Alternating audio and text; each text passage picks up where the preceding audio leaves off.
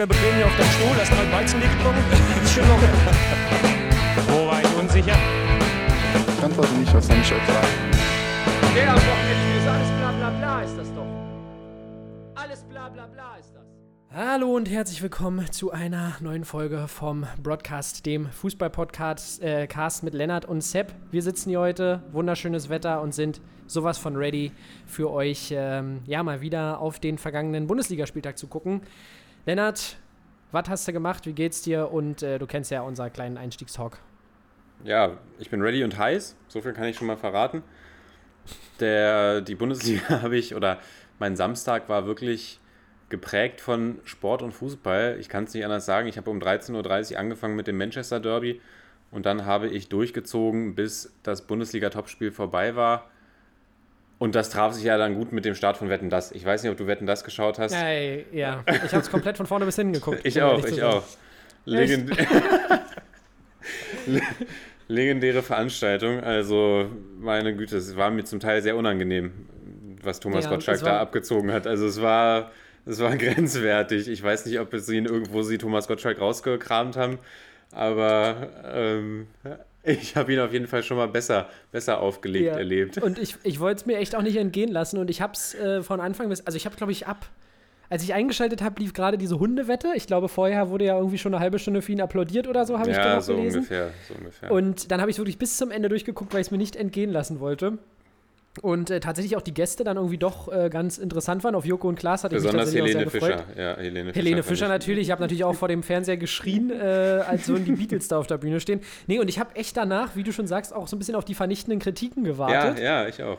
Aber es kam keine. Es hieß irgendwie überall Sendequoten top und äh, vielleicht geht es nochmal weiter und äh, alle waren zufrieden mit äh, Thomas Gottschalk, aber was er da Ja. manchmal für Dinger. ge- Also ich fand schon, es war schon cringe, Also ich muss man habe schon sagen.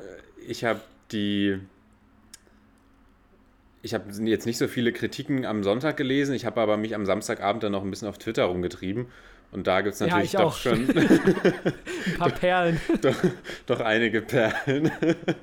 Ja, Mm, ja. Wir wollen jetzt nicht zu tief ins Detail gehen, aber ich habe dir ja, glaube ich, auch, ich habe dir auch eine, einen, einen Tweet geschickt, den ich besonders unterhaltsam fand. Und ich muss sagen, also ich habe so ein bisschen gedacht, die Zeit von Thomas Gottschalk ist, war für mich so ein bisschen abgelaufen auch an diesem Abend, weil ich fand, das, was Joko und Klaas gesagt haben in der Zeit, in der sie da waren, war einfach viel hochqualitativer als Ja, das, was ja, Thomas natürlich. Gottschalk da den ganzen Abend abgeliefert hat. Also das war ja wirklich zum Teil, als diese Klobürstenwette war, über den Sinn davon kann man jetzt auch diskutieren. Ja gut, aber das war schon immer so bei Wetten, das. Ich sag mal, Ja, ja. muss, da muss man das Gehirn auch ausschalten, aber ja. Klar. Und er dann sagte, ja, ich habe schon wieder vergessen, wie die beiden hießen. Da habe ich dann auch Ja, gedacht, stimmt. also das war irgendwie, ich habe hab wirklich gefragt, auch mit welcher, ob er da selbst irgendwie Bock drauf hatte oder ob er da irgendwie die Gage einstreichen wollte. Also irgendwie war Genau, der das habe ich mich Auftritt, auch gefragt. Ja. der Auftritt war echt ein bisschen diffus. Ja, also phasenweise, wie du sagst, ein bisschen lustlos, manchmal auch so ein bisschen respektlos.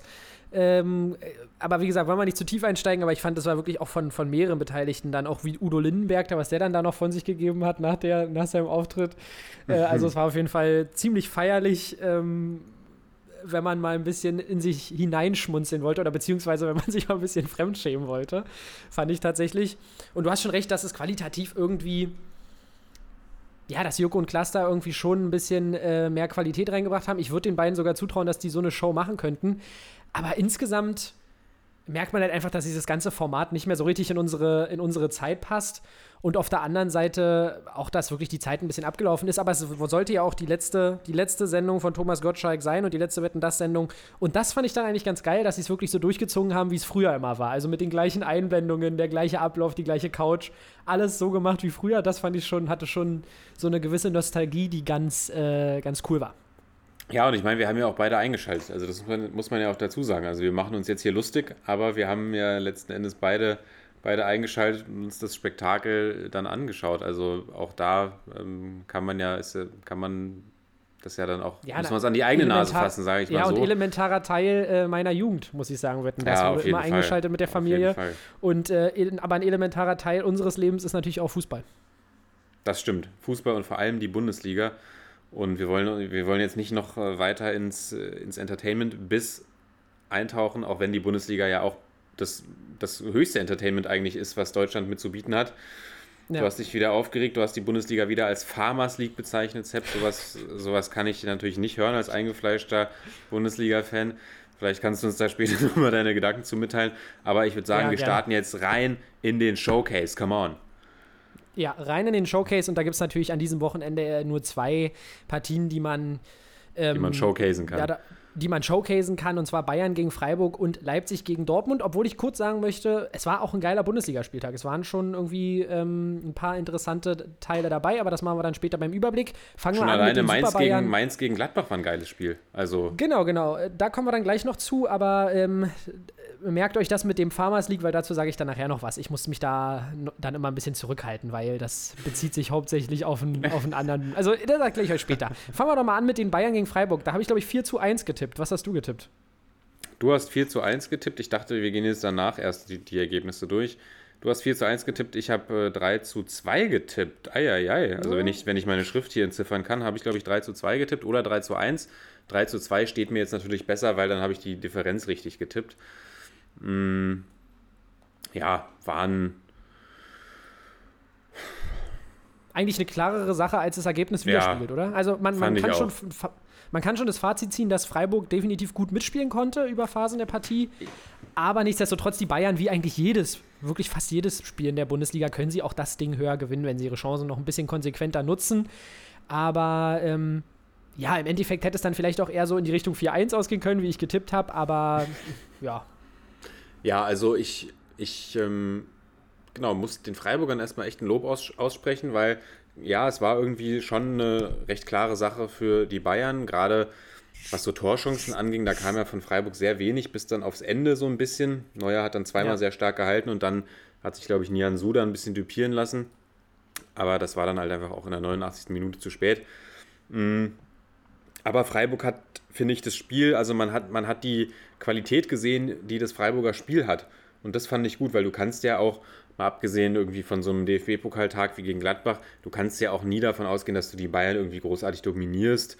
ja. Aber Freiburg hat, äh, also ich will gar nicht mal sagen, in ihren Möglichkeiten, sondern Freiburg hat einfach richtig stark gespielt.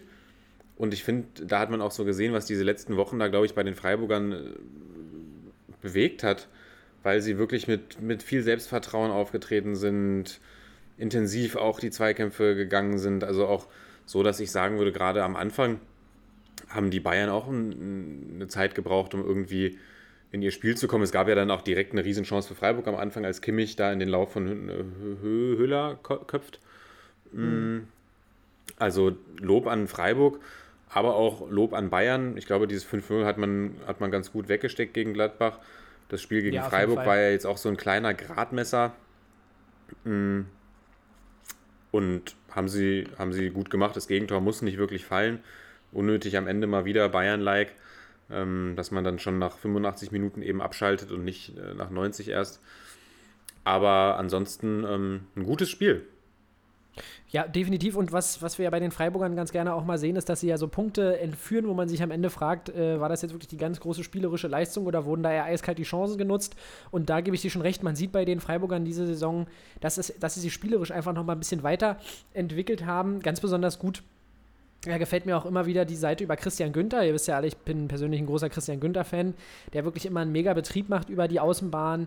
Und äh, ja, dementsprechend, wie du schon gesagt hast, wir, wir brauchen bei den Bayern eigentlich, kann, kann man bei jedem Spiel dazu sagen, dass sie das Spiel vielleicht noch höher gewinnen können oder dass, ähm, dass sie das Spiel vielleicht noch höher gewinnen müssen.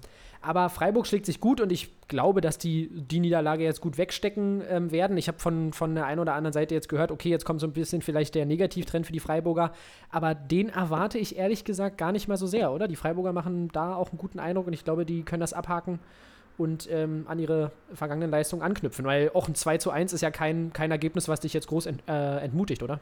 Nee, also ich glaube, dass man schon damit rechnen muss, irgendwie, dass Freiburg auch vermehrt mal wieder Punkte liegen lässt, weil ich glaube nicht, dass sie das, was sie gespielt haben, über diese ganze, über die ganze Saison aufrechterhalten können. Aber ich glaube nicht, dass es jetzt zu einem Einbruch sorgt und kann mir schon vorstellen, dass sie da sich weiter auf den Plätzen, also jetzt gerade stehen sie ja höher, aber sich dann auf den Plätzen 6, 7 sich das Ganze irgendwie äh, manifestieren wird. Ja, ich wollte gerade auch damit äh, beantwortest du eigentlich die Frage schon so ein bisschen. Ich wollte dich fragen, ob du ähm, glaubst, dass die Freiburger das internationale Sch- Geschäft dieses Jahr ähm, mitnehmen und was da so deine erste Einschätzung war. Aber wenn du jetzt sagst, die Plätze ähm, 5, 6, 7, wenn ich das richtig verstehe, so in dem Dreh. 6, 7 habe ich gesagt, aber klar, 5 Sechs, natürlich auch. Die Plätze 1, 2, 3, 4, 5, 6, 7. nee, genau, das ist auch das, was ich mir vorstellen könnte, weil ich schon glaube, dass in diese Spitzengruppe, dass es in der Spitzengruppe für Freiburg dann auf Dauer ein bisschen schwer wird. Aber ähm, haben mich tatsächlich doch überrascht. Ich habe ja vorher, wie gesagt, äh, getippt, dass sie ein bisschen jetzt verprügelt werden gegen die Bayern und da haben sie mich tatsächlich nur wieder zum Positiven überrascht. Ähm, und ich glaube, dass sie äh, den, den positiven Trend beibehalten, aber auch noch ein bisschen abrutschen werden in der Tabelle. So. Ja, was ich hier jetzt noch sagen muss, Kicker kürt Manuel Neuer zum Spieler des Spiels mit Note 2,0. Reicht bei Kickbase leider nur für 55 Punkte. Auch da muss ich mal ganz kurz meinen, meinen Schmerz nochmal hier zum Ausdruck bringen, wie ja, die Kickbase-Bewertung ähm, mein Wochenende jedes Mal kaputt macht. Nein, das will ich nicht. Ja, aber doch, doch, Aber natürlich macht das das Wochenende ich, kaputt. Ja, also es, macht eigentlich die, es macht eigentlich die ganze Woche kaputt. Ähm, Ja. Nee, aber ich, äh, das dann, das mache ich dann doch immer mal ganz gerne, dann irgendwie am Montag mir die Bewertung vom Kicker durchlese und es dann immer Ja. interessant finde, wie der Kicker irgendwelche Spieler zum Spieler des Spiels kürt, der bei Kickbase ähm, mit 50 Punkten nach Hause gegangen ist und man dann doch hin und wieder mal äh, hinterfragt, ob wirklich jeder Pass am Mittelkreis dann ein Punkt wert sein sollte. Ja. Ähm, nein, aber gut, so Das- ist das Spiel und äh, da muss man damit rechnen. Und ähm, wir wollen jetzt auch nicht zu weit ausholen, weil Kickbase nimmt ja manchmal wirklich schon viel zu viel Platz hier auch in unserem Podcast ein. Wobei ich mir sicher bin, dass es nicht das letzte Mal sein wird, dass wir heute darüber sprechen werden, weil ich glaube, du könntest da auch noch hin und wieder mal drauf zurückkommen. Ja, ich, ich werde da nachher noch drauf eingehen. Äh, das merke ich mir. Das machen wir zum Abschluss ähm, und würde sagen, wir gehen zum zweiten Show Showcase-Spiel sozusagen. Ja, bin ich voll dabei. Oder vielleicht noch ein kurzer Punkt zu den Bayern. Hast du schon die Amazon-Doku geguckt? Äh, Die erste, ich habe die ersten zwei Folgen habe ich geguckt. Ja, erste Folge habe ich mir auch angeguckt und da, du kriegst bestimmt Gänsehaut, wa? Wenn sich da so Olli Kahn und Brazzo, wenn die sich da alle so in ihrem eigenen Erfolg wenden und sühlen und sich Ja, ja, genau. Ich habe schon, ich äh, habe äh, links, links äh, die Schüssel Popcorn und rechts äh, die Taschentücher, weil ich so ergriffen bin.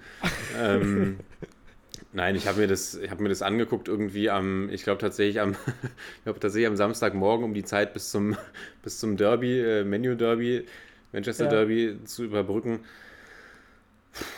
Ich muss gestehen, dass ich diese Manchester City Doku und die Arizona Cardinals Doku und die ganzen anderen Dokus, die da kamen, nicht geschaut habe. Die sollen ja wirklich äh, sehr gut gewesen sein. Die BVB Doku ja eher nicht.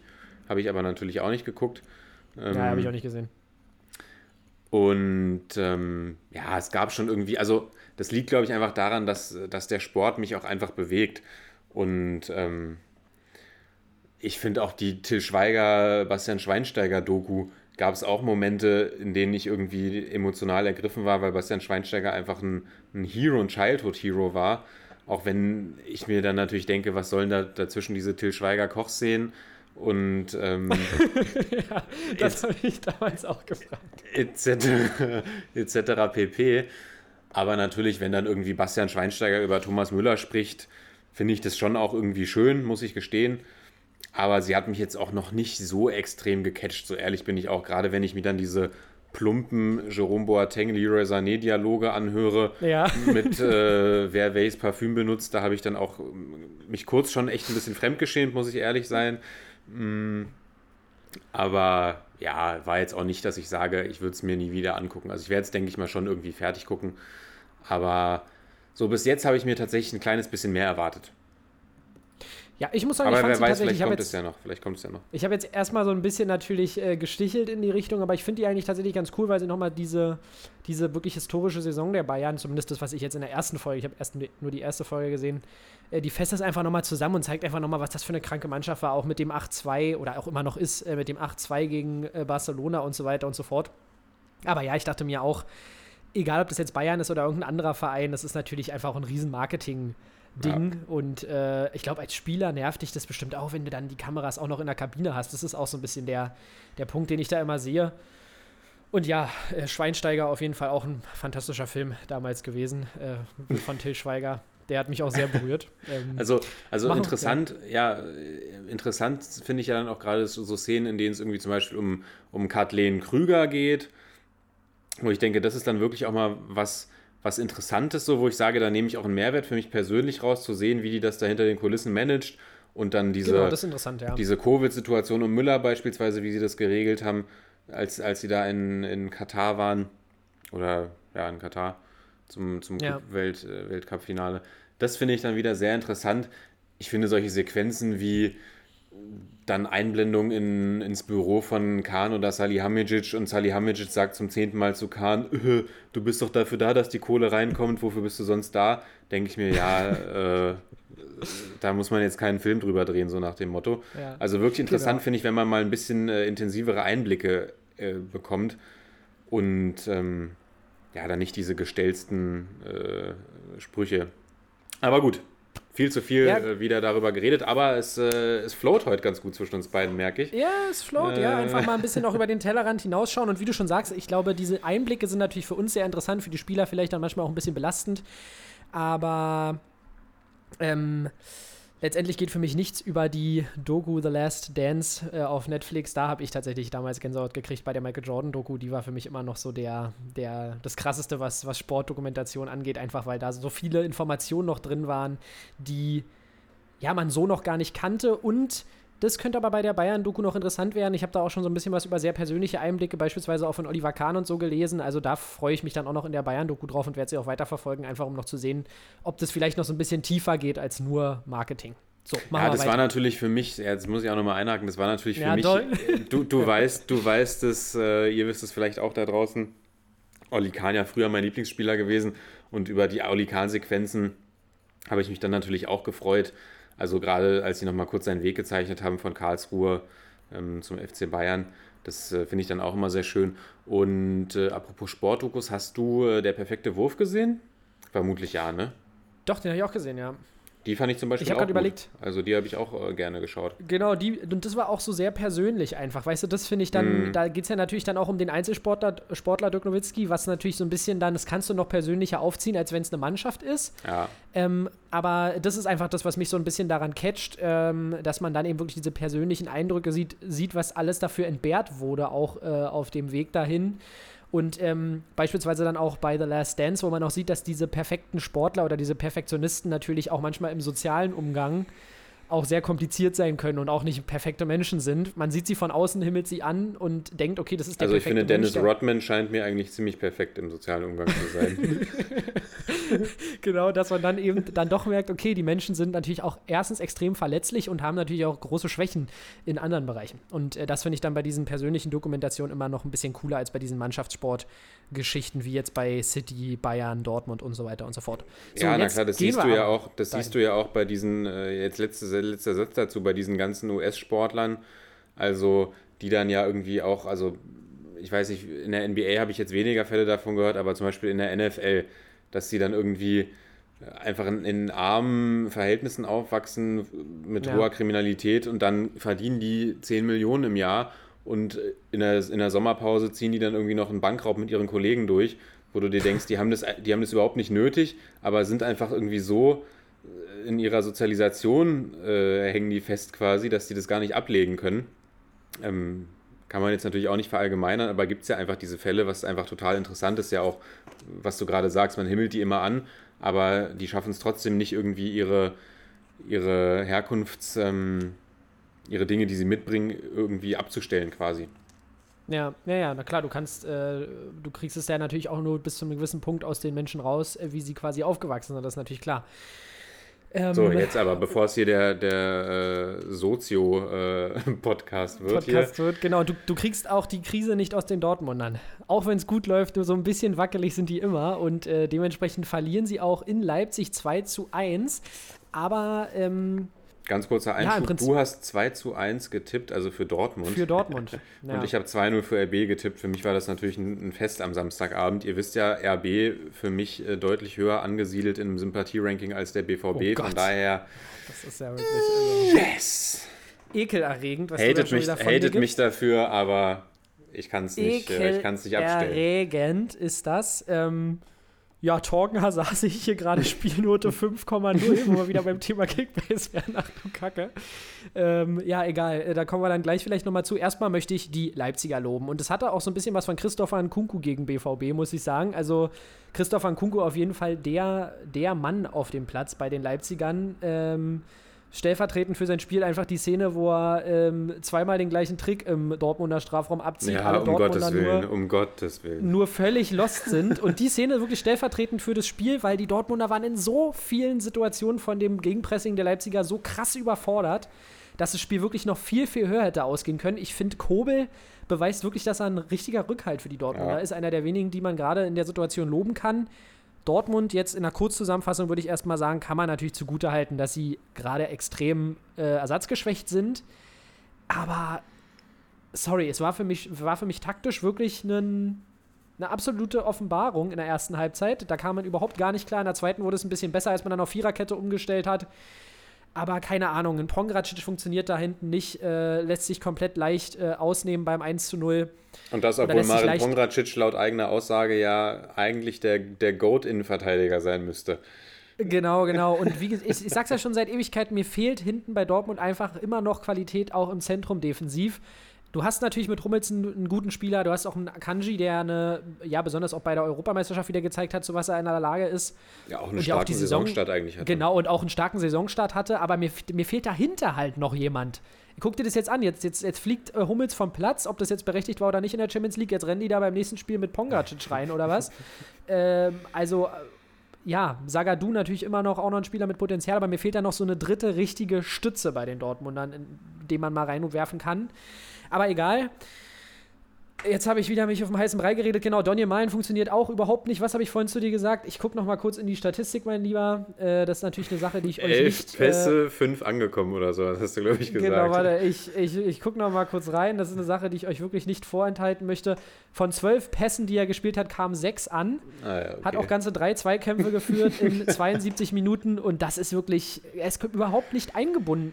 Ich finde, Malen hatte ja auch schon gute Ansätze in dieser Saison, aber er wird halt auch, er war in dem Spiel komplett in der Luft, hängt sozusagen. Also, ja, von Dortmund komplett. Ihr merkt, bei mir ist die Sympathie eher Richtung Dortmund, deswegen ärgert mich das auch ein bisschen. Aber äh, genau, wollen wir vielleicht gar nicht so viel über die Dortmunder reden, sondern auch über die Leipziger, die ja nicht nur mit Christopher Nkunku überzeugt haben, oder? Wer hat dir da noch gefallen bei den Leipzigern? Ja, da wird sich auf jeden Fall nachher noch ein Kreis schließen. Äh, Daniel Mahlen ist ja der Ersatz für Jaden Sancho und äh, auch der gibt ja keine besonders gute Figur ab. Da schließen wir nachher den Kreis, würde ich sagen. In der Tat. Mm, Ja, ich will auch noch kurz ein paar Worte zu den Dortmundern sagen. Kamen ja auch aus einer Champions League-Niederlage wieder in das äh, Topspiel rein. Also eine ärgerliche, ärgerliche Woche für die Dortmunder. Und natürlich ersatzgeschwächt ohne Ende, das muss man sagen. Aber ja, also komplett überfordert ist äh, der richtige Ausdruck. Also vor allem auch Torgen Hazard, wie der 75 Kickbase-Punkte mir einspielen konnte, frage ich mich auch bis heute noch. Ähm, wo sie die wieder hergenommen haben, aber vielleicht hat er ja so ein paar Dribblings an der Mittellinie angesetzt. Ähm, wer weiß. Mm, ja, also in allen Mannschaftsteilen komplett überfordert die Dortmunder. Es gab eine Chance quasi, die hat Reus genutzt.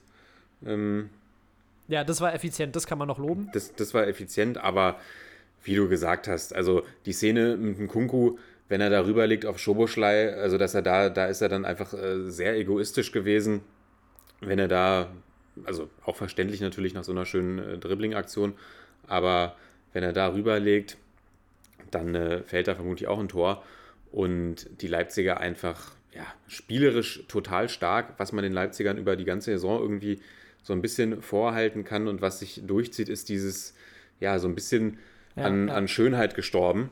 Also, dass sie wirklich versuchen, den Ball ins Tor zu tragen, was man ja auch bei den Bayern äh, lange kritisiert hat, irgendwie über, über die letzten Jahre, dass sie da einfach, ihnen fehlt so ein bisschen an Effizienz, an Gradlinigkeit.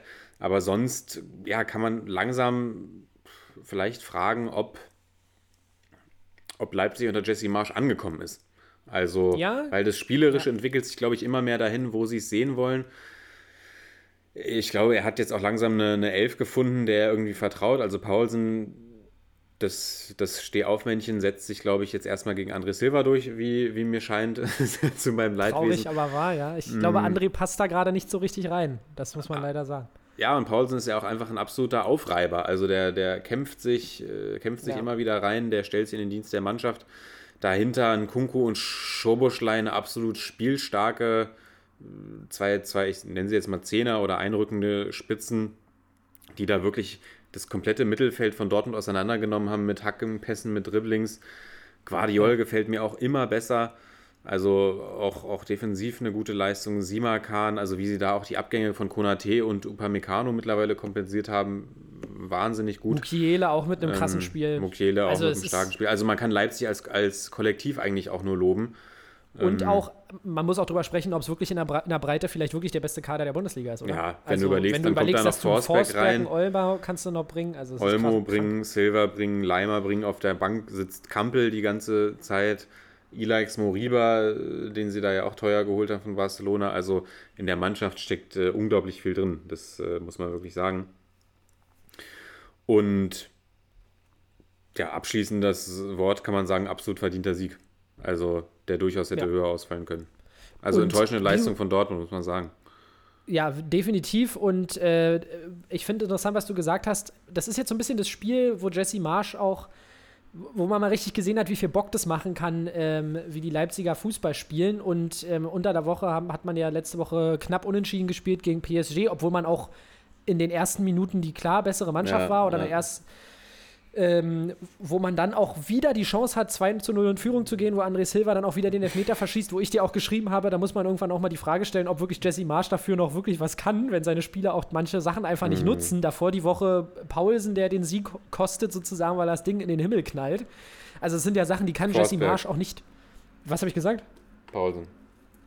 Paulsen. Ich meine, Forsberg, ja, beides ja RB-Legenden, schon seit 100 Jahren dabei. Die habe ich ja schon in Liga 2 schon gesehen, äh, in der Försterei.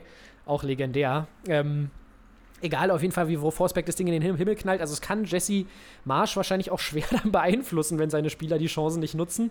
Und ja, wirklich ein fantastischer Kader und völlig berechtigter Sieg für die Leipziger. Ein Sieg, der eigentlich noch höher ausgehen muss. Und eigentlich auch ein Spiel, wo die Dortmunder eigentlich gar kein Tor machen können. Die haben eigentlich keine offensiven Akzente setzen können, großartig. Und äh, da muss man sie dann für loben, dass sie da die Chance, die sie hatten, genutzt haben.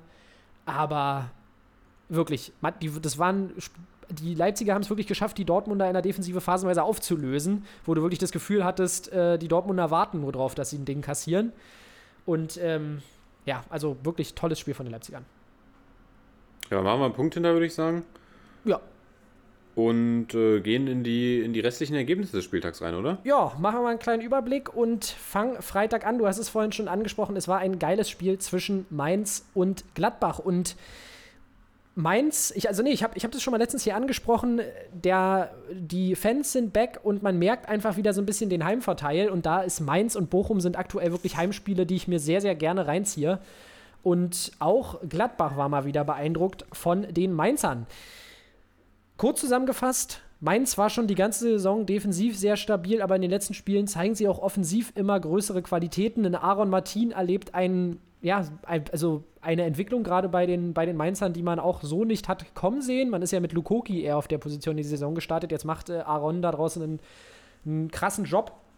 Und am Ende trennen sich die beiden Mannschaften 1 zu 1. Ähm, ja, ich, was, was sagst du so ein bisschen zu der Härte im Spiel der Mainzer? Das wäre eine Sache, die mich interessieren würde. Ich finde, die spielen schon sehr hart, was sie auch stark macht. Also sind extrem hart in den Zweikämpfen, aber jetzt hat man gegen Gladbach auch gesehen, dass das auch auf die Gesundheit von Spielern gehen kann. Und das war, ist mir dann manchmal doch ein bisschen zu viel, ge, ge, ge, wie sagt man so schön, nicht Geholze, sondern Getrete bei den Mainzern.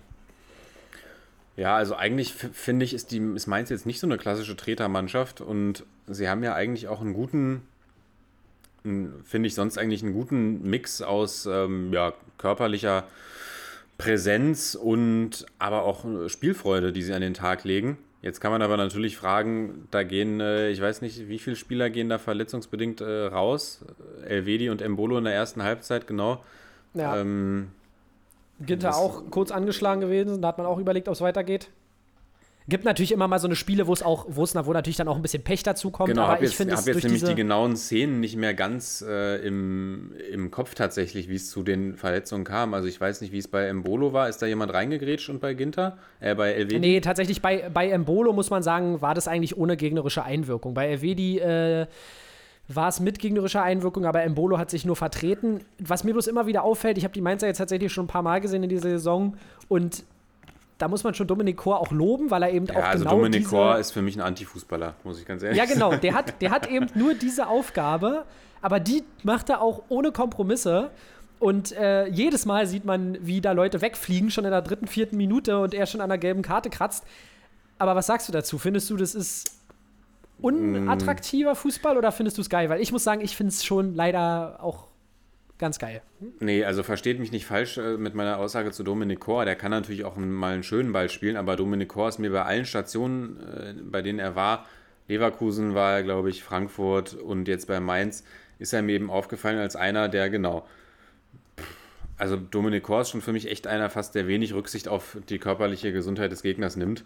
Wundert mich auch, dass der kein Gelb gesehen hat. Bei, bei, bei dem rechne ich eigentlich jedes, jedes Spiel mit einer gelben Karte, weil der wirklich so irre Ja. in seine Gegenspieler reinholzt finde, dass man, dass man das aber nicht stellvertretend für die gesamte Mainzer Mannschaft sagen kann. Deswegen, weil ich war eher überrascht davon, wie Mainz das eigentlich auch von hinten aufgezogen hat, äh, ähnlich wie gegen Augsburg damals ähm, vor zwei oder drei Wochen das Freitagsspiel. Sie ja wirklich einen schönen Kurzpass äh, gespielt haben, jetzt auch gegen ein starkes Team wie Gladbach. Und ja, da hat Dominik Kor dann trotzdem eine zentrale Rolle in diesem Spiel, weil du brauchst eben auch nicht nur Schönspieler, sondern du brauchst auch mal einen, der dazwischen gehen kann. Und ähm, da kann ich eigentlich nur unterstreichen, was ich äh, eingangs gesagt habe, dass sie, finde ich, einen guten Mix haben und es für mich auch noch alles vertretbar ist und jetzt äh, Mainz für mich jetzt nicht diese klassische Tretertruppe ist. Ähm, das waren sie Also vielleicht keine mal. übertriebene Härte. Nee, nee, das waren sie vielleicht mal, aber ich finde, da sind genügend Spieler, Burkhardt, Boetius, du hast es gesagt, äh, Aaron, auch Nia KT, ein echt toller Innenverteidiger, Wittmer, Jason Lee, also viele Spieler, die da eher eine kreative Komponente rein, reinbringen und auch äh, durchaus ja, was am Ball können. Deswegen Mainz für mich eher, ähm, ja, sehe ich, jetzt, sehe ich jetzt gar nicht so kritisch. Ähm, Robin Zentner kann man natürlich sagen, er hat die- diesen klassischen Robin Zentner-Moment, der in keiner Bundesliga-Saison fehlen darf, wo man sich immer wieder an den Kopf fasst. Ähm, Ja. Und er nicht nur frisurentechnisch mit Loris Karius auf einer Längen Wellenlänge ist. Ähm, Und auf der anderen Seite, auf der anderen Seite Jan Sommer, der wieder mal ein richtig starkes Spiel, äh, richtig starkes Spiel zeigt und für Mainz war mehr drin. Aber Sommer mit, mit ganz äh, krassen Paraden. Ja, na und, und wirklich, also Sommer wirklich ein, ein Torwart, der. Ich hat- hatte letztes Jahr hatte ich so eine Phase, wo ich so ein bisschen an ihm gezweifelt habe, aber spätestens seit der EM ist der Junge back. Und ähm, gut, jetzt letztens beim Freistoß von Danny Blum kann man ihn vielleicht nicht ganz äh, komplett aus der Schuld nehmen. Nichtsdestotrotz ist der einfach ein Torwart, der dir Spiele, ja, der dir zumindest mal Punkte retten kann, der auch mal Spiele für dich gewinnen kann. Und äh, ja, einfach ein Torwart von internationaler Klasse, da brauchen wir nicht drüber reden. Ja, und du sagst, ähm, ja, was sagst du eigentlich? Achso, du sagst im Tipp äh, 1 zu 1 und so geht es nämlich auch aus. Also Glückwunsch an dich da mal an der Stelle. Ich habe 2-1 für Mainz getippt, hätte auch gut ähm, hinhauen können. Hätte klappen können. Aber da hattest du auf jeden Fall den richtigen Riecher. Und ich würde sagen, wir gehen weiter, weil jetzt haben wir uns ja doch sehr an diesem Spiel aufgehangen. Aber Genau, genau. ein sehr Ich- schönes ich guck- Freitagsspiel. Ein sehr schönes Genau, Freitagsspiel. schönes, schönes Freitagsspiel und was an Mainz eben Spaß macht, ist eben diese, äh, dieser Mix in der Mannschaft. Also ich finde, du hast wirklich talentierte Spieler, du hast erfahrene Spieler und äh, hast diese extreme Härte durch äh, Chor im Mittelfeld, aber eben auch spielerische Qualitäten und da gefällt mir wirklich, wie die ganze Mannschaft gegen den Ball arbeitet. Also Burkhardt und Onisivo machen da äh, genauso einen guten Job wie die Verteidigung und da merkst du einfach, da stimmt es in der Truppe aktuell und deshalb ist es eine Mannschaft, die man, ja, die jede Bundesligamannschaft aktuell äh, ernst nehmen muss. So, machen wir weiter. Machen wir weiter. Wolfsburg gegen Augsburg 1 zu 0. Und ja, willst du zu dem Spiel was sagen mit Blick auf deine Augsburger? Ähm, ja, ich würde sagen, Dorsch und Meier, das kann sich jetzt entwickeln. Ich freue mich, dass beide es jetzt mal geschafft haben, gemeinsam auf dem Platz zu stehen. Das hat ja jetzt ein bisschen gedauert, ähm, was ja immer unterbrochen wurde durch entweder Erkältung von Arne Meier, ähm, dann Geistesblitzen von Weinziel und auch von Verletzungen von Dorsch. Jetzt sind sie beide zusammen auf dem Platz gewesen, hat mir gut gefallen. Besonders aber erst in der zweiten Halbzeit, wo die Augsburger sich schon noch ein Tor verdient gehabt hätten. Und ich finde, wo man auch gemerkt hat, dass die Wolfsburger ja, die Wolfsburger sind gerade, die haben Qualität im Kader. Floko wird einen guten Einstieg haben, aber ich Ja, glaube, die es wird auch steht, die Null werden. steht. Genau, die Null steht und er hat auch gute Kniffe gemacht und ich träume auch zu, dass er die Mannschaft ähm, gut weitercoachen kann. Aber es hat sich auch gezeigt, dass die Wolfsburger schon auch verletzlich sein können in der zweiten Halbzeit. Den Augsburgern hat bloß so ein bisschen dann die letzte Konsequenz gefehlt, um wirklich noch den Ausgleich zu machen. Aber ja, gegen Bayern erwarte ich jetzt von den Augsburgern nicht das große Spiel, aber danach gibt es ein paar Termine, wo die Augsburger definitiv mal wieder punkten werden. Ja, und Da auch offensiv fehlt's, auch offensiv fehlt's bei Wolfsburg so ein bisschen, oder? Also ist jetzt ein 1-0 gegen Augsburg. Da muss man wirklich sagen, Defensive steht stabil oder hält die Null, aber nach vorne geht auch nicht wirklich viel. Nee, genau, aber vielleicht auch ein bisschen. Ähm, Und wie die auf, Ja, auf dem vierten Platz stehen können, ist mir eigentlich un, äh, un, unbegreiflich. Aber gut, das war auch Ja, ein da reden starker wir dann nachher noch Saisonstart drüber, über, über die Van Bommel am. Anfang. Nein, Ja, Spaß. ja. Nee, genau. Wir warten noch so ein bisschen darauf, dass äh, Wout Weghorst so ein bisschen explodiert. Ich bin bloß gespannt, ob er wirklich jetzt, äh, ob er, also er muss ja auch erstmal wieder reinfinden jetzt nach seinem Ausfall. Aber ich, ja, jetzt in dem Spiel war es offensiv wirklich nicht die, waren nicht die ganz großen Geistesblitze dabei, aber ich glaube, dass jetzt äh, das langfristig gesehen auch die Offensive wieder knipsen wird. Du hast einen Lukas Metscher, der jetzt gerade gut in Form ist, auch äh, zum ersten Mal berufen wird für die A-Nationalmannschaft. Weghorst, wird seine Tore wieder machen. Und extrem ist interessant sind ja eben die Positionen, die jetzt am Wochenende von, von Steffen und Metscher ähm, be, ähm, bespielt wurden. Das sind so ein bisschen diese Zwischenpositionen zwischen den Schienenspielern und Wout Weghorst, wo sie dann die Räume aufgerissen bekommen und dann reinstarten können. Und ich glaube, die werden sie in den, in den kommenden Spielen noch wieder mehr nutzen und dann werden wir auch mal wieder mehr als ein oder zwei Tore von den Wolfsburgern sehen. Ich muss aber sagen, dass das erste Ding von Wolfsburg muss eigentlich auch nicht fallen. Also ich würde die Augsburger tatsächlich in dem Spiel mal auch loben wollen. Okay, das hast du dann ja jetzt getan. Ja. Und- Und, Paulo Ottavio würde ich gerne loben wollen. Alles klar. Punkt. Dann gehen wir weiter zu Stuttgart gegen Bielefeld. Und wenn ich jetzt hier so mir das angucke, Sepp, dann hattest du ja eigentlich echt ein ganz gutes Näschen, was so die Spiele angehen. Auch hier tippst Ja. du komplett richtig. 1 zu 0. äh, Trotzdem fast Bielefeld. letzter bei Kickbase. bei dem lustigen Clown-Spiel, wo man einfach überhaupt keinen Sachverstand braucht, um irgendwie punkten zu können. Ähm, genau, Bielefeld. Bielefeld schlägt Stuttgart mit 1 zu 0 und das war ein Spiel, was Arminia gewinnen musste. Da haben wir ja, deswegen haben wir ja das Spiel auch getippt, da haben wir ja auch drüber gesprochen äh, in der letzten Folge. Und ja, sie gewinnen gegen natürlich extrem personell gebeutelte Stuttgarter, die sich Ja. auch in der Tabelle nach unten orientieren müssen. Und du, wenn du siehst, Roberto Massimo spielt im Sturm bei Stuttgart, dann weißt du schon, alles klar, die Personalnot, die ist Ja. groß. Da müssen wir kurz auch nochmal drauf gucken, weil es war wirklich auch, es hätte ja sogar höher ausgehen müssen. Ich habe ja 1-0 für die Bielefelder getippt. Ähm, nichtsdestotrotz äh, hätte das Spiel eigentlich noch höher für die Bielefelder ausgehen gehen können. Ähm, da war ja auch noch ein paar Mal Aluminium dabei, wenn ich mich da jetzt richtig entsinne. Und die Bielefelder gewinnen ja dann 1-0 durch Okugawa. Aber ja, das 1-0 von Okugawa ist eigentlich schon stellvertretend für die ganze Leistung und Situation der Stuttgarter. Die spielen da hinten mit Hiroki Ito, Clinton Mola und äh, Waldemar Anton. Und das 1-0 fällt halt auch einfach, weil Mola viel zu weit hinten ist. Und da siehst du, da siehst du einfach, wie wenig eingespielt diese Mannschaft ist. Und da kannst du auch gar keinen Vorwurf machen, weil es wirklich an, an Mechanismen fehlt, die einfach klicken in einer Mannschaft, die ähm, häufiger zusammenspielt. Und das ist halt aktuell nicht der Fall bei den, bei den Stuttgartern. Zum Beispiel Borna Sosa wurde ja auch auf die andere Seite gezogen und wie du schon sagst, äh, Massimo im Sturm, also ja, die sind einfach arg personell gebeutelt. Und Ja, was man mich kann natürlich. ihn- Ja, Ja, man kann ihnen zugutehalten, immer noch trotz, also trotz allem und dass die Ergebnisse eben nicht stimmen, sie versuchen Fußball zu spielen. ja Also trotzdem, natürlich- trotzdem waren natürlich- Situationen da. Natürlich die war es kämpferisch, waren, ja. natürlich war es kämpferisch irgendwie auch äh, ja auch intensiv das Spiel. Was will man noch erwarten, wenn 17 gegen 15 spielt? Aber trotzdem versucht Stuttgart ähm, diese Linie aus dem letzten Jahr eben wie irgendwie noch, noch weiterzufahren. Also obwohl das Personal dafür eben jetzt vielleicht gerade nicht da ist. Und da muss man dann tatsächlich einfach den Hut vorziehen. Ja, es ist auch so ein bisschen Entscheidungsfindung, finde ich, bei den Stuttgartern. Also wir haben auch ein, zwei Situationen gehabt. Borna Sosa dann ja in die Mitte gezogen und auch eine Situation, weiß ich, von Daniel Didavi, wo er auch einfach raufholzt und ich mir so denke, Junge, spiel ihn doch irgendwie raus. Sieht natürlich aus der, aus der Perspektive, die wir im Fernsehen haben, immer alles so leicht aus. Ähm, nichtsdestotrotz finde ich es wirklich.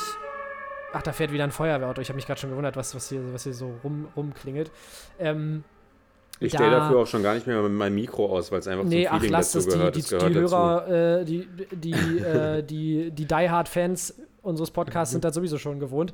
Nee, und da, da finde ich dann manchmal, müsste vielleicht dann noch ähm, vielleicht clevere Entscheidungen getroffen werden. Aber auch das ist eine Sache, die natürlich benachteiligt wird, wenn du dauernd Wechsel in deinen Personalien hast. Und jetzt kommt ja aber Silas wieder, habe ich gehört.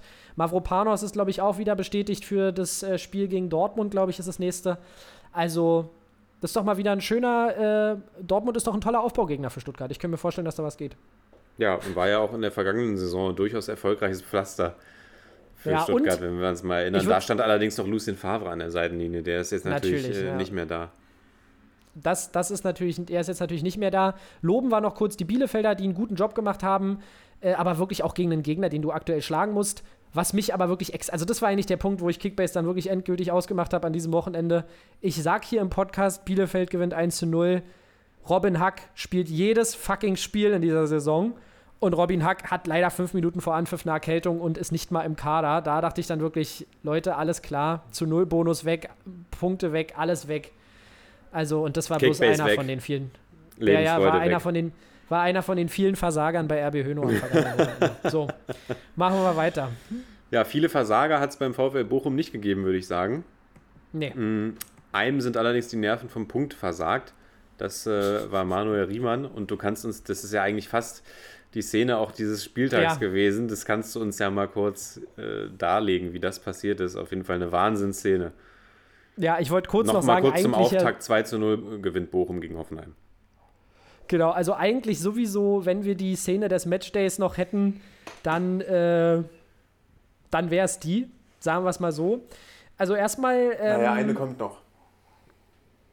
Eine kommt noch. Ich äh, glaube, ich weiß schon, worum es geht. Aber erstmal äh, gehen ja die Bochumer, wenn ich das richtig habe, in Führung durch Nowotny, der ja auch kurz davor erst reingekommen ist. Und dann kommt Ja, ich wusste Szene, gar nicht, dass Jens. Nowotny jetzt bei Bochum als Stürmer spielt. Ja, ja, Jens Nowotny ist wieder back. Er hat sich noch back aus dem, aus dem Retirement sozusagen.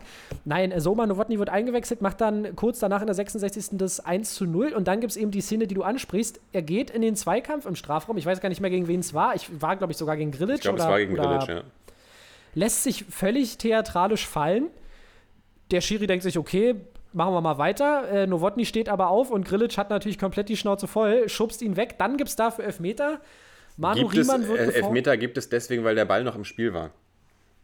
Weil der Ball noch im Ach Spielfeld so, ja, aber, war. aber schon, das gibt, schon gibt, wegen des Schubsers. Genau, das gibt es ja sonst nicht, Ja. wenn das Spiel unterbrochen ist, aber weil der Ball noch im Spiel war, ist es quasi als Foul gewertet worden. So, so Genau, also das, da wird sich Grilic auf jeden Fall auch äh, gefreut haben und sicherlich auch den einen oder anderen Satz vom, vom Coach danach gekriegt haben.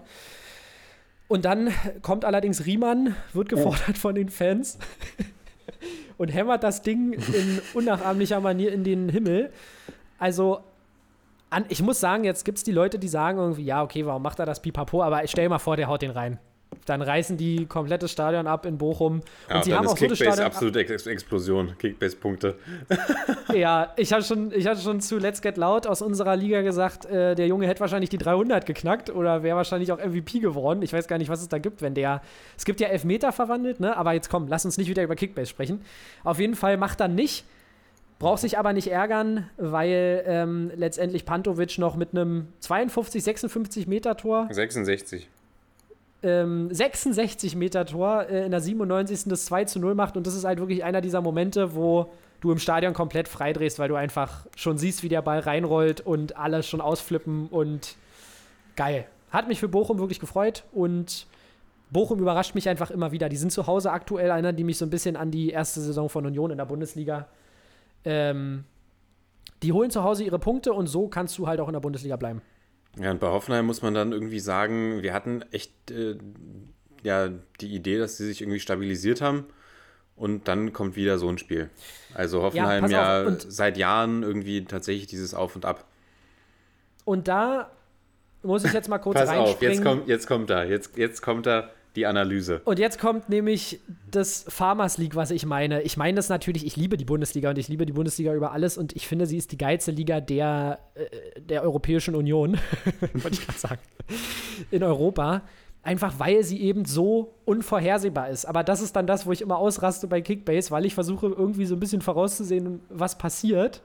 Und du kannst es in der Bundesliga einfach schwer voraussehen. Bochum gewinnt wieder zu Hause. Ähm, alle also weißt du, einfach so Spiele, die du oder Sachen, die du nicht kommen siehst, auch Hertha, die in einer komplett schlechten Form waren, dann holen die auf einmal drei Punkte gegen Frankfurt, dann holen die drei Punkte gegen äh, Gladbach. Und das sind so Sachen, wo ich mir momentan denke, es ist extrem schwer vorhersehbar, wo ich mich dann, wenn ich auf unseren Fantasy Manager Kickbase gucke, natürlich immer sehr ärger. Aber wenn ich das wahre Fußballherz sprechen lasse, ist es natürlich extrem geil für die Bundesliga, weil eben jeder jeden schlagen kann und es dadurch auch Spaß macht, finde ich. Naja, du kannst es ja nirgendwo voraussehen. Ich meine, jetzt guck nach Italien, da hat am Wochenende so ein Außenseiter wie Juventus Turin gegen äh, AC Florenz gewonnen. Also es ist ja überall so. Genau. Und äh, Farmers League bezieht sich ja aber häufig eher auf die Qualität äh, in der Bundesliga. Und ja, man muss sagen, wenn jetzt äh, Fürth gegen Bochum spielt, ist es vielleicht nicht die ganz große spielerische Qualität. Ja, Aber- aber, aber Norwich gegen Newcastle halt auch nicht. Das muss man halt auch. Ja. Also das, ist, das kommt mir immer zu kurz. Dann tatsächlich, sorry, jetzt muss ich hier mal rigoros reingrätschen.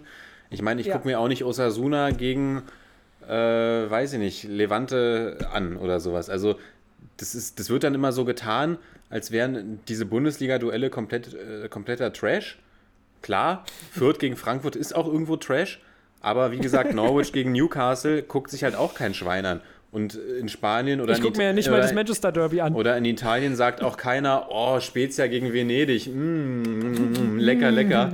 Also, das, ist, das gibt es halt in jeder Liga. Und ähm, da wird mir die Bundesliga dann echt manchmal ein bisschen zu schlecht geredet.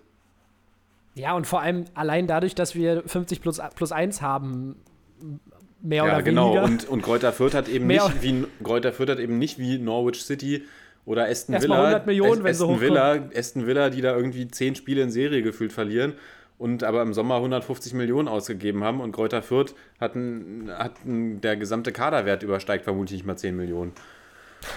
Ja, und deshalb, also da haben wir natürlich auch den lokalen Bezug, aber deshalb liegt mir die Bundesliga natürlich sehr am Herzen. Ich weiß, ich, ich, ich schmeiß mit dem Begriff immer so ein bisschen um mich, äh, aber um ehrlich zu sein, finde ich eigentlich nicht, dass die Bundesliga jetzt qualitativ so ein Riesenproblem hat. Und meinetwegen sollen wir jedes Jahr in der Champions League und Euroleague und überall ausscheiden, wenn wir dafür irgendwie noch so ein bisschen ordentlich behalten. wirtschaften. Genau, wenn wir ein bisschen ordentlich noch wirtschaften. Und ja, wenn ich dann RB sehe, ich weiß nicht, du sagst ja immer, du findest sie sympathisch, aber da dreht sich mir wirklich so einiges um. Aber das wollen wir jetzt hier nicht auch noch aufmachen. Aber da. Ja, ich könnte dann jetzt wieder was, was äh, erwidern, aber ich, genau, wir wollen das fast nicht aufmachen. Genau, der Klügere rebt nach, war. Äh, Fürth und äh, da gucke ich mir dann lieber Fürth gegen Frankfurt an mit einem ruhigen Gewissen, als wenn ich mir da dieses völlig übertrieben aufgeblasene, geldgeile Duell aus Manchester angucke, zu dem wir dann gleich noch kommen. Genau. Machen wir weiter.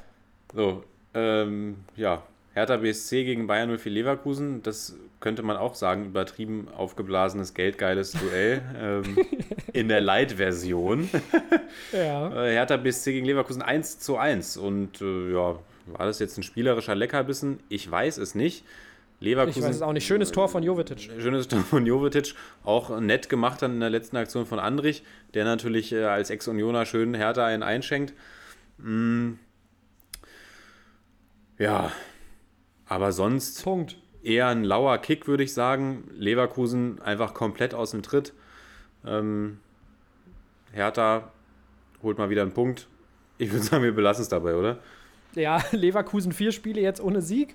Da hast recht, die sind aus dem Tritt. Ey, und ich hatte den Hertha-Hype. Ich hatte für die letzten zehn Minuten des Spiels hatte ich diesen anderen Hertha-Hype. Kam es irgendwie hoch und ich dachte so, Alter, warum habe ich Mittelstädt abgegeben? Mittelstädt ist doch so geil, der spielt jetzt da vorne, pölt die Dinger in die Mitte. Schwolo, Und ja, ist Schwolo Ballon d'Or. Schwolo, Welttorhüter. Und dann kassieren die wieder kurz vor Schluss das Ding und ich dachte mir schon wieder, na super, Hertha. Aber nichtsdestotrotz, Hertha macht Schritt für Schritt Fortschritte und äh, belassen wir es dabei. Ja, alles klar. Köln gegen Union, was sagst du dazu? Ja, ich habe sie schon geschrieben. Äh, Union macht gefühlt jedes Tor über die äh, Flügelzange. Gieselmann, Ryerson oder Gieselmann, Trimmel hatten wir, glaube ich, auch schon diese Saison. Also Trimmel auf Gieselmann, weil Gieselmann ist ja, weiß nicht, ob er der zweitbeste Torhüter, äh, Torhüter, ja, Torjäger bei Union mittlerweile ist. Da müsste ich nochmal in die Statistik gucken. Ähm, aber ich glaube, der hat schon drei Tore und zwei Vorlagen. So viel dazu. Ja, und dann pressen sie einfach die äh, Kölner extrem gut beim 2 zu 1. Das würde ich noch sagen zu den Unionern, aber im Endeffekt geht es dann wieder 2 zu 2 aus. Und ich glaube, ein Ergebnis, was auch gerecht war, würde ich jetzt mal sagen. Weil, wenn du halt gegen die Traumkombi keins Modest spielst, musst du halt immer damit rechnen, mindestens zwei Kannst du Dinger nicht zu kassieren. abschalten, kannst du nicht abschalten. Ja, kannst du einfach nicht abschalten.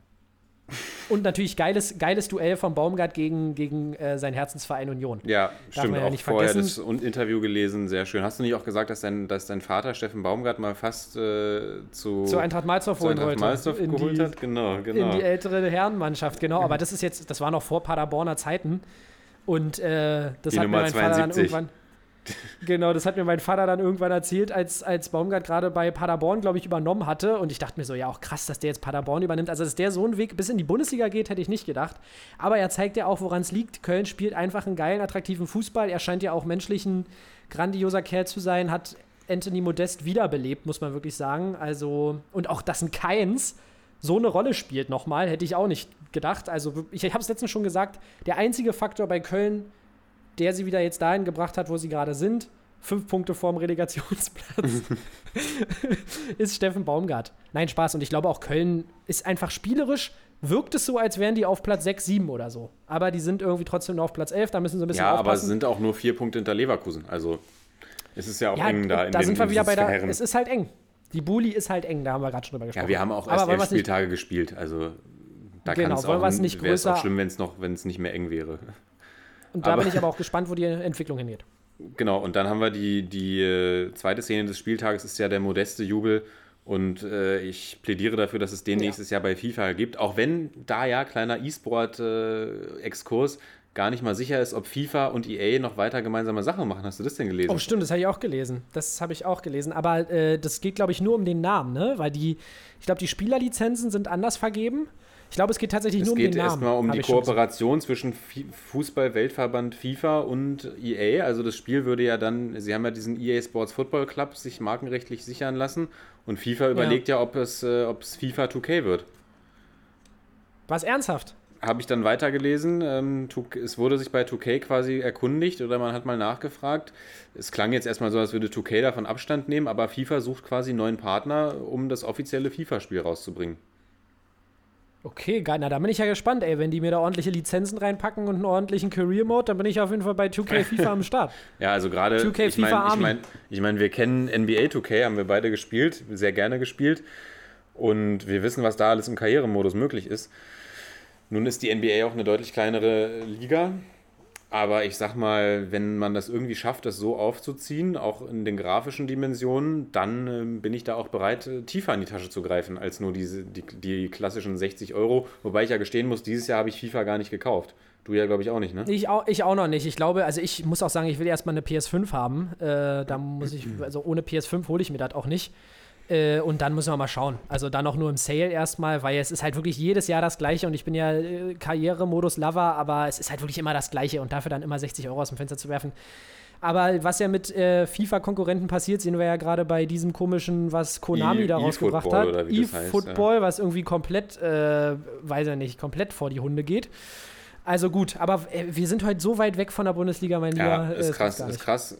Ursprungsthema war nämlich der Modestjubel, bei dem er Steffen Baumgart die Mütze wegschnappt und dann äh, da ein bisschen rumpost. Und diesen Jubel sollte es auf jeden Fall im nächsten, im nächsten Fußball-Videospiel, wie es auch immer dann heißen wird, sollte es, sollte es dann auf jeden Fall geben. Geiler Jubel, geile Typen. Und äh, ein ansehnliches Spiel und das kann man tatsächlich über das 19.30 Uhr Spiel nicht behaupten. Sepp, ich habe mir das Elend angeguckt, weil ich dachte, Ich hab's nicht gesehen, weil ich dachte, ja, gesagt. ich habe gedacht, komm, Philipp Kostic spielt äh, Jetro Willems schwindelig. Oder auf seiner Seite hat ja jemand ganz anderes verteidigt. Ich weiß gar nicht wer.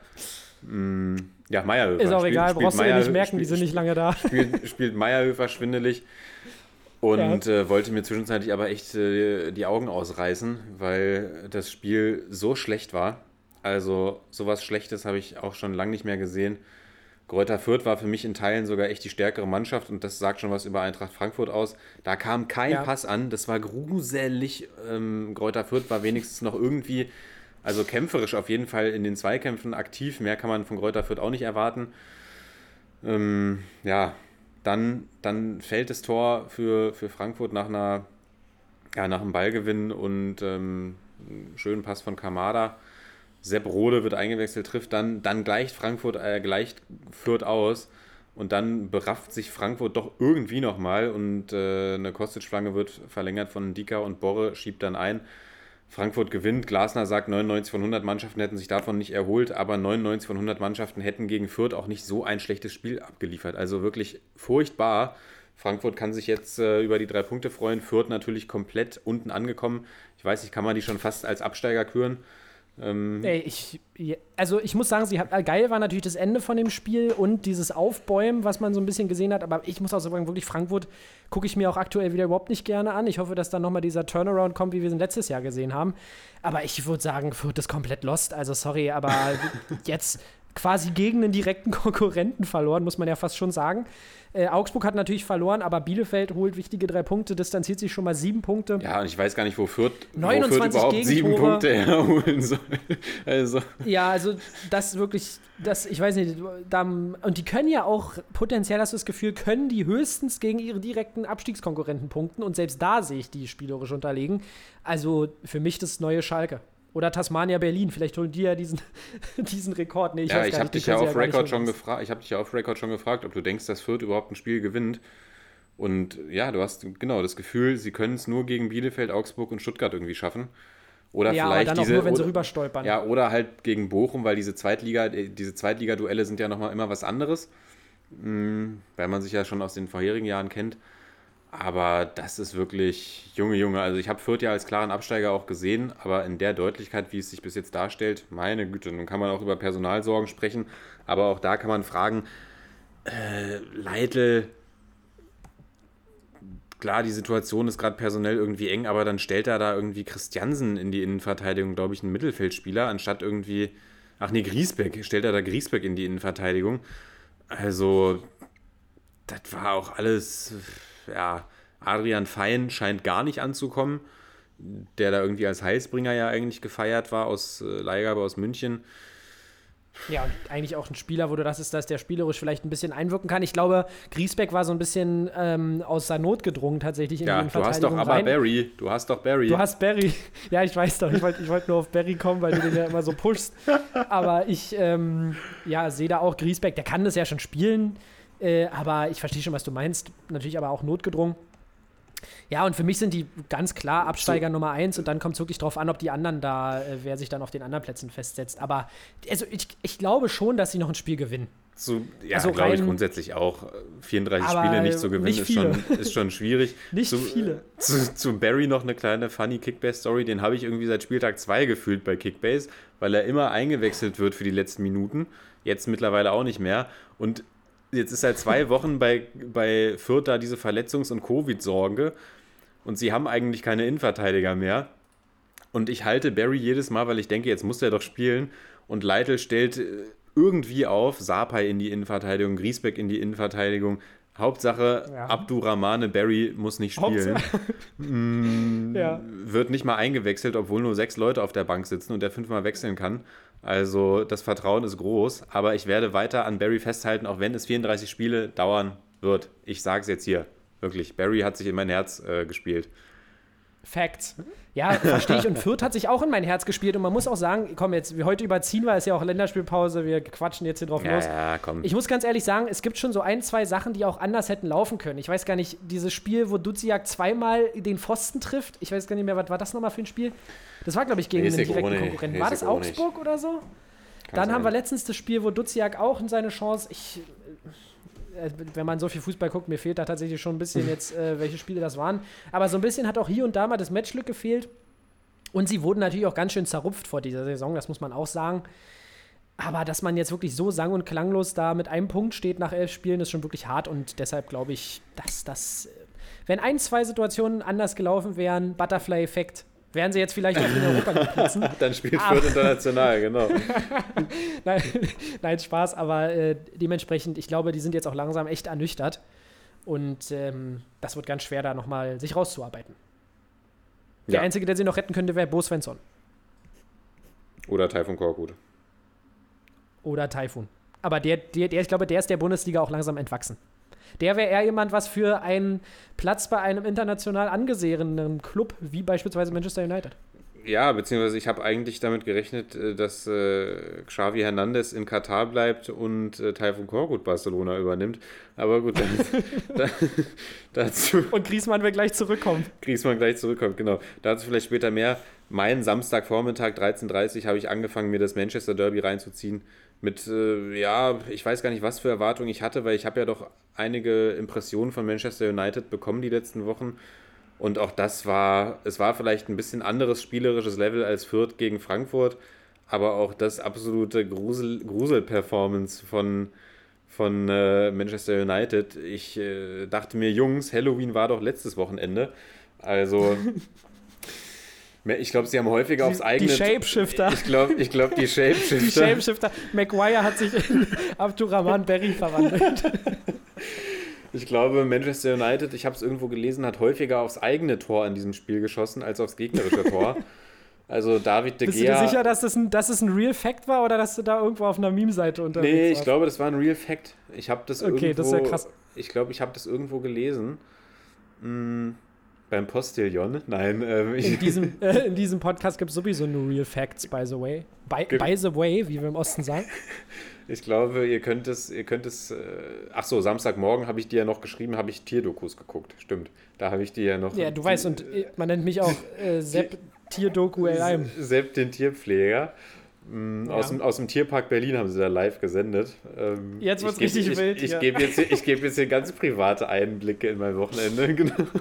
Ja, Ähm. ja. Ach, stimmt. ja, ja. Jetzt erinnere ich mich, was du meinst. Mm. Ja. Ähm, da habe ich, war, war ich kurz, kurz auf der Pelikan-Aufzuchtstation äh, des Tierparks Berlin am Gut, Samstagmorgen. gut, gut. So, jetzt aber kurz zurück. Puh, ja, ich glaube, ich, ich prüfe das nochmal nach. Es ist aber, glaube ich, ein Real Fact, dass Menu häufig aufs eigene Tor geschossen hat. David de Gea hat einige starke Saves rausgeholt, aber äh, da gerät man in Rückstand. Ich meine, war ja auch ein Eigentor von, von Erik Bailly, also kann schon hinkommen. Mm, Und man schafft es nicht, irgendwie nach vorne zu spielen. Also keinerlei Chance. Ronaldo lost, Sancho wird eingewechselt, lost, damit schließt sich die Klammer, malen, nämlich lost und Sancho musste man bei Menu unbedingt haben und jetzt spielt er nicht mehr und wenn er spielt, äh, ist er lost. Fernandes lost, Ja. also alle lost. Ähm, boah, absolut äh, schaurige Performance. Du, du siehst es auch wirklich, ich ziehe meinen Hut, ich wiss, ihr wisst, ich bin Team Messi. Natürlich ziehe ich meinen Hut vor Cristiano Ronaldo als Fußballer, als Sportler etc., aber er ist eben auch 35 und er gewinnt ja auch nicht mehr den, die, die Premier League im Alleingang. Und ähm, boah, Naja, er muss, er muss schon auch eingesetzt werden und das ist halt in dem genau, Spiel, was jetzt ich jetzt halt, davon er ist jetzt mitbekommen halt habe. einfach, er ist jetzt halt Fall einfach, gewesen. ein, er ist jetzt halt einfach ein Stürmer. Er ist ja die letzten Jahre schon zum Stürmer modifiziert, äh, geshapeshiftet.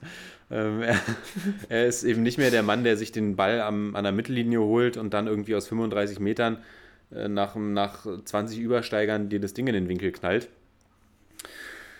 Und äh, genau, er muss eingesetzt werden, dann ist er, er ist ja immer noch absolute Weltklasse, aber er muss halt irgendwie die Bälle kriegen und da spielt beim Menu, also da kam kein Pass an. Boah, und wie lange wollen die sich Solskjaer noch antun? Ich weiß es nicht. Ähm, Halleluja. Ja, vor allem wirklich, was da auf der Bank saß bei diesem Duell auch einfach, ist so Ja. gestört gewesen. Also nehmt es mir nicht böse, wenn ich äh, gestört sage, aber du hast da einfach Martial auf der Bank. Äh, die können sogar noch Rashford, Sancho, Van de Beek bringen. Gut, Van de Beek ist auch nicht mehr der Van de Beek, der mal war. Der wurde ja auch ordentlich geshapeshiftet zum Bankrücker von, äh, von Ole. Aber auch bei City, was da noch Sterling, Mares, Grealish auf der Bank. Ich dachte mir nur so, was ist das? ja, Und das wichtig, ist das, was ich meine wichtig mit dem den Auf 105 Millionen Mann Grealish auf die Bank Genau, dieses aufgeblasene Duell und ich habe tatsächlich, es ist für mich einfach so weit entwachsen, dass ich keinen Bock mehr habe, mir das anzugucken. Obwohl da eigentlich, ich habe dann, hab dann reingeguckt und dachte mir so, da, da spielen eigentlich gerade mit die besten Spieler der Welt und ich habe keinen Bock mir das anzugucken. Das ist wirklich das, wo ich dann merke, das ist mir dann vielleicht manchmal einfach too much an Geld, an, da fehlt mir dann so ein bisschen dieses, äh, dieses, dieses, das Kribbeln. Kriege ich da nicht. Kriege ich da einfach nicht. Ja, da fehlt einem dann manchmal die, die, die Würze, die man hat, wenn man eben äh, Samstagabend um 19.30 Uhr äh, Gräuter Fürth im, äh, im heimischen Stadion. Ich, ich, ich äh, weiß jetzt leider gerade nicht, wie das Stadion heißt. Ähm, ich gucke es kurz Oh. nach. im, Ja, guck mal äh, kurz im nach, Sportpark Ronhof. Genau, ich dachte, das Ja, hat eigentlich, Ronhof, genau. ich dachte, das hat einen albernen, albernen Namen. Wer hat denn, äh, gibt es nicht irgendeinen Spielehersteller, der da auch irgendeinen, ist Das Playmobil-Stadion gab es mal in Karlsruhe. Kannst du es mal kurz checken, ob das stimmt? Ich glaube, Karlsruhe war das. Ich weiß es nicht. Gib mal ein Ähm. Playmobil-Stadion, dann findest du es gleich. Ähm, ja, und worüber wir auch schon privat gesprochen haben, ist eben diese Abwehr auch bei, bei Manchester United. Van Bissaka hast du ja nochmal sehr lobend herausge herausgehoben, sozusagen äh, live, als du es gesehen hast. Aber auch Lindelöf, Maguire, wenn man sich überlegt, wie viel Geld für die bezahlt wurde, da ist das dann wirklich nicht akzeptabel, dass so ein Ball da durchrollt beim 2 zu 0. Ähm, und ich glaube wirklich, dass für Ole jetzt, ey, wir haben es letztens schon gesagt, dann haben sie wieder das Spiel gegen Tottenham gewonnen, Ah, aber Ole so. wird da nicht mehr lange im Sattel sein. Alles klar, daher kam die Assoziation des, äh, der Sportpark Thomas Ro- Ronhof Thomas Sommer hieß nämlich von 97 bis 2010 Playmobil Stadion und von 2010 Fürth? bis 2014 die Trolley Arena. Ähm, Ach, die Tro War das echt Fürth mit Playmobil-Stadion? ja, Wie komme ich denn auf Karlsruhe? Na gut, ich dachte ja auch, Hans-Jörg Butt ist ein, was habe ich da letztens erzählt, dass der ein Ossi ist oder so? na, der, der Wildpark hat, glaube ich, das, das, der Wildpark, der Karlsruher Wildpark hat, glaube ich, auch noch irgendeinen komischen Sponsor davor gekriegt. Kannst du ja mal ganz kurz nachgucken. Ich erzähle noch ganz kurz Gedanken zu Manchester äh, oder zu der Premier League allgemein. ja. Weil das ist auch eine Situation, zum Beispiel bei Bayern München. Sobald da irgendwie Thomas Müller drei Spiele auf der Bank sitzt oder Leon Goretzka oder irgendwer, fangen die an, äh, medial zu nölen. Und bei Manchester, da setzt sich so ein Riyad Mahrez und ein Raheem Sterling, die, setzt, die würden sich auch drei Saisons auf die Bank setzen, weil die einfach so viel Kohle da kassieren. Klar, da liest man dann auch hin und wieder mal, äh, wir sind unzufrieden, wir wollen weg. Aber da sitzen Spieler auf der Bank, wo du dir denkst, die haben eigentlich in jeder anderen Mannschaft absoluten Stammspieleranspruch und die setzen sich da aber irgendwie getrost auf die Bank, weil die ihre 180 Millionen äh, kassieren, gefühlt. Und äh, ja, dann kann man sich das halt auch mal antun. Und das finde ich auch so furchtbar. Also, boah, es ist wirklich ganz, ganz widerlich. Ähm, Wenn es für dich okay ist, gehe ich einen Punkt weiter. Ähm, ja, gerne. widerlich auch der Zeitpunkt, zu dem äh, Norwich City äh, den deutschen Coach äh, Farke entlässt. Dieses andere Timing. Äh, holen den ersten Saisonsieg und danach wird er entlassen. Ähm, Entspannt. Aber, aber, aber wer weiß, was da, ähm, was da noch im Hintergrund irgendwie gelaufen war. Ich vermute, die Entlassung war auch schon beschlossene Sache, bevor man diesen Sieg geholt hat. Aber lass uns zu einer schönen Sache kommen. Ähm, natürlich, was kann beim FC Barcelona auch schön sein aktuell, aber die Rückkehr von Xavi Hernandez. Und ich habe gestern mal so kurz reingehört in, die, in seine Begrüßungsrede und wie er dann im Camp Nou stand und das Stadion dann irgendwie Xavi, Xavi Sprechchöre und da ist mir dann doch wieder warm ums Herz geworden, wenn dann diese, diese Clublegenden zurückkehren. Aber damit dann immer verbunden so die Frage, wir sehen es ja, bei, haben es ja gesehen bei Juve und Pirlo, ähm, denkst du, er bringt's und denkst du, die, die machen sich da so ihren Legendenstatus so ein bisschen kaputt. Wenn es dann eben nicht läuft. Und Barcelona jetzt zu übernehmen, ist ja schon äh, eine Challenge. Naja, wir haben es in den letzten Jahren ja schon öfter gesehen, dass Spieler äh, zurückkehren als, als Trainer an ihre alte Wirkungsstätte dann sozusagen. Bei Pirlo hat es nicht so gut funktioniert, bei Lampard hat es nicht so gut Bei funktioniert. Kuman hat es nicht funktioniert, bei Solskjaer funktioniert es nicht. Bei wem funktioniert es eigentlich? Genau. Bei wem funktioniert es? Und ich glaube, dass, äh, dass äh, Xavi da schon, schon einer ist. Also, du hast recht, er kann sich da so ein bisschen seine, sein, sein Ruf wird er sich da nie verderben. Die werden ihn weiterhin lieben. Aber ich glaube, dass das ganz gut passen könnte, gerade weil er jetzt auch junge Spieler entwickeln soll. Und was ich bisher von ihm gehört habe, von seiner letzten Station, Ja, er hat ja viele Erfolge in äh, bei Katar Al-Sad, gefeiert. Ja. genau, ist natürlich jetzt nicht vergleichbar mit einer europäischen Topliga. Da brauchen wir jetzt nicht äh, so tun. Aber ja, hat er ja Ist schon wirklich eher eine, mit der Bundesliga Idee. vergleichbar, wa? Genau. ist schon eher mit der Bundesliga vergleichbar. Und er hatte ja eine, eine Idee etabliert, über Ballbesitzfußball, auf den, also über den Ballbesitz wiederzukommen. Und ich glaube, dass das eine, eine Geschichte ist, die natürlich extrem zu, zu Barcelona passt. Und ähm, einfach mit diesem Status, den er hat, wird er auch die jungen Spieler bei Barcelona mitreißen können. Und deshalb glaube ich schon, dass er die, ähm, dass er die, ähm, die Jungs vom FC Barcelona damit wieder ins europäische Geschäft, bring, äh, Geschäft bringen kann. Also ich glaube, das wird eins von den positiven Beispielen. Ich habe da ein gutes Gefühl bei der Sache. Ähm, Fallhöhe ist natürlich sehr hoch, obwohl man auch andersrum sagen muss, so hoch ist die Fallhöhe auch nicht mehr. Ähm, oder? Also eigentlich ist die Fallhöhe gar nicht mehr so hoch. Nee. Seine Ei- Aufgabe wird es natürlich sein, die extrem jungen Spieler etablieren ähm, zu müssen und natürlich das zu vereinen mit einem erfolgreichen Abschneiden in der Liga ist halt wirklich eine schwierige Aufgabe. Ja. Aber nichtsdestotrotz hat Koman so viel verkackt, dass er, glaube ich, eine ganze Menge Credit hat. Genau, ich glaube, diese Saison ist einfach so verkorkst und dadurch, dass der Fußball unter Kuman einfach auch komplett äh, unansehnlich geworden ist, ähm, glaube ich auch, wenn man da irgendwie vielleicht nur in die Europa League kommt, aber halbwegs wieder genau junge Spieler entwickelt, eine, eine, eine spielerische Idee, eine Identität zu erkennen ist, dann äh, kannst du darauf wieder aufbauen. Und ich glaube auch, der Credit ist groß. Ich glaube, Xavi hat es ja schon als Spieler auch gezeigt, dass der ein absoluter Stratege war auf dem Platz, ein geiler Kicker. Also ich habe es geliebt, äh, das, äh, den Barca-Fußball unter, unter oder mit Xavi, Iniesta, Messi äh, unter Guardiola zu sehen. Und äh, bin da auch ganz guter Dinge. Also bei Pirlo habe ich mich eh schon gefragt, das war ja auch so eine Haruk-Auktion, äh, Auktion, Haruk-Aktion, dass er eigentlich sollte er ja noch gar nicht übernehmen. Ähm, Genau, der Und, wurde da auch so ein bisschen reinge, und, ich, reingedrängt. und ich glaube, Xavi hat sich äh, in, in einer renommierten Liga wie Katar seine, seine äh, Sporen verdient und glaube, er ist jetzt äh, ready für den Step auf äh, die große Bühne zurück ins Camp Nou. Ich meine, er hat ja auch, das muss man ja auch sagen, er hätte ja auch früher schon zurückkehren können und hat es nicht getan. Und ich glaube, Ja. er selbst hat da irgendwie auf einen guten Zeitpunkt gewartet. Das spricht auch für seine Reife als Trainer. Und ich bin guter Dinge und äh, bin auch guter Dinge, dass diese Folge hier heute komplett durch die Decke gehen wird. Bin ich auch guter Dinge. würde sagen, wir machen einen Strich drunter, oder? Oder hast du noch irgendwas, äh, willst du noch irgendwie einen kleinen Rant auf Kickbase loslassen oder ein paar Äh. warme Worte äh, mit, äh, mit in die Länderspielpause geben?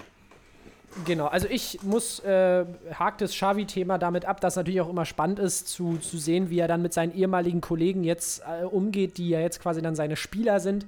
Aber ich glaube, das wird gut funktionieren, weil man damals ja auch das Gefühl hatte, dass Barcelona echt eine eingeschworene Truppe war. Wenn man jetzt an Busquets, Alba, Ter Stegen, Piquet beispielsweise denkt, mit denen er ja schon zusammengespielt hat. Sonst bedanke ich mich für diese tolle Folge. Ich äh, bedanke mich, dass ihr wieder einschalten werdet und bis hierhin hören werdet.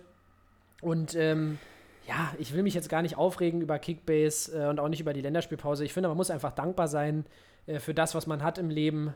Und ähm, das, de, da definiere ich mich jetzt nicht mehr länger über Kickbase, muss ich sagen, weil wenn ich das mache, dann habe ich gar keinen Spaß mehr im Leben. Und ähm, grüße damit alle in unserer Titania-Liga und freue mich natürlich für jeden, der am letzten Wochenende vor RB Hönow abgeschlossen hat. Ähm, Also, und sehe natürlich, sehe natürlich, sehe natürlich, genau, sehe natürlich auch vollkommen ein, dass meine Mannschaft um Daniel Mahlen, ähm, ein Ginter, ein Goveleov, ein Pongracic, ein Forsberg, ein Koman, ein Caligiuri, ähm, dass die halt einfach nicht gut genug sind, um unter die Top ähm, 13 zu kommen. Das ist Fakt. Und äh, da ist man natürlich mit Spielern wie Gieselmann und Ryerson, äh, das hätte man wissen müssen, genauso wie das Masovic äh, zu Null spielt gegen äh, Hoffenheim. Punkt. Ich ärgere mich halt gar nicht. Ja, ich, ich wünschte, du hättest einen Punkt gemacht hinter, man soll dankbar sein für das, was man hat. Das sind wir aber auf jeden Fall auch. Wir sind auch dankbar für unsere treue Hörerschaft und entlassen euch jetzt in zwei broadcast-freie Wochen. Wir hören uns, äh, macht euch eine schöne Zeit. Ähm, Ja, lasst Genau. es euch gut gehen. Bleibt vor allem, man muss es ja jetzt wieder leider akut ähm, Ja. und vermehrt True. sagen, bleibt wirklich gesund. Passt, passt auf euch auf. bleibt gesund. Genau. Ciao, ciao. Hab euch lieb. Tschüss.